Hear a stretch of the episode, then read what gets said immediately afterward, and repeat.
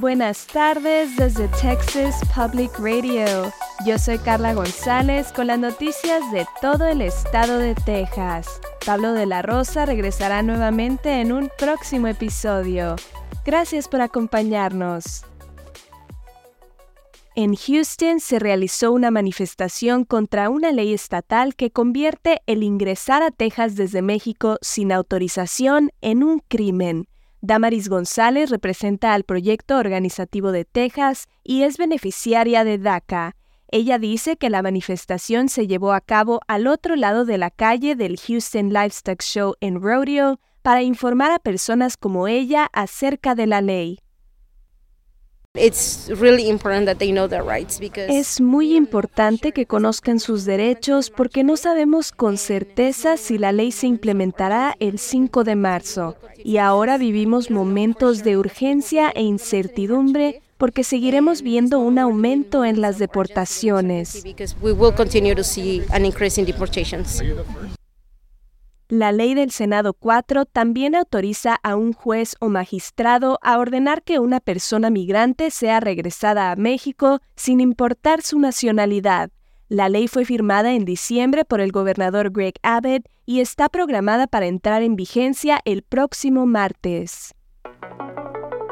El Servicio Forestal de Texas AM ha dicho que un incendio al norte de Amarillo, que ya ha quemado más de 500.000 acres, es el segundo incendio forestal más grande en la historia de Texas. El incendio de Smokehouse Creek comenzó el lunes en el condado de Hutchinson y es solo uno de varios incendios en el área norte de Texas que han causado evacuaciones obligatorias. En Canadian, una ciudad de alrededor de 2.200 personas, hay informes de que varias casas se incendiaron. A unas 20 millas al sur de la ciudad de Amarillo, la planta Pantex también fue evacuada. La planta es la principal instalación de Estados Unidos para ensamblar y desmantelar armas nucleares. Todo el personal no esencial fue evacuado después de amenazas de que otro incendio en el norte de Texas, conocido como Windy Deuce, se aproximaba. Los empleados ahora han sido llamados de nuevo a la planta. El Servicio Meteorológico Nacional dice que no se espera que las condiciones climáticas empeoren los incendios. El pronóstico de hoy tiene temperaturas más bajas y velocidades de viento más débiles que el martes. La Administración Federal de Aviación, o FAA, ha cerrado su investigación sobre el incidente en el segundo lanzamiento del cohete Starship de SpaceX en noviembre. El propulsor de Starship explotó después de separarse de la nave principal durante el lanzamiento desde su sitio en Boca Chica.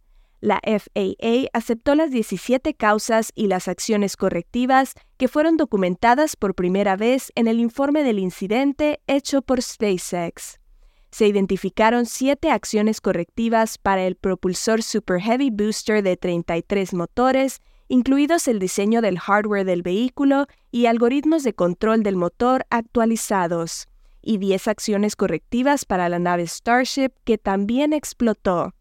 SpaceX deberá implementar todas las acciones correctivas y recibir una modificación de licencia de la FAA antes de hacer un nuevo lanzamiento.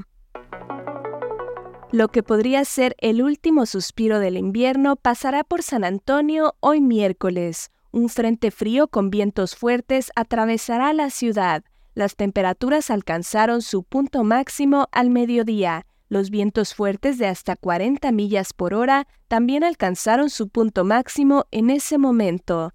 Tanto las temperaturas como las velocidades del viento caerán por la tarde y la noche. Las temperaturas al amanecer del jueves estarán alrededor de los 50 grados Fahrenheit y no subirán mucho desde ahí. Sin embargo, las máximas cerca de 80 dominarán el fin de semana y principios de la próxima semana. Esto ha sido TPR Noticias al Día. Siga nuestro canal en YouTube o Facebook para no perderse ninguna historia. Desde el Valle del Río Grande para Texas Public Radio, yo soy Carla González. Con el equipo de investigación especial más grande de Texas, hemos recuperado más de 13 y medio millones de dólares, protegiendo a negocios como el suyo. Somos un socio luchando contra el fraude en la compensación para trabajadores. Su negocio es más seguro, más fuerte, mejor con Texas Mutual.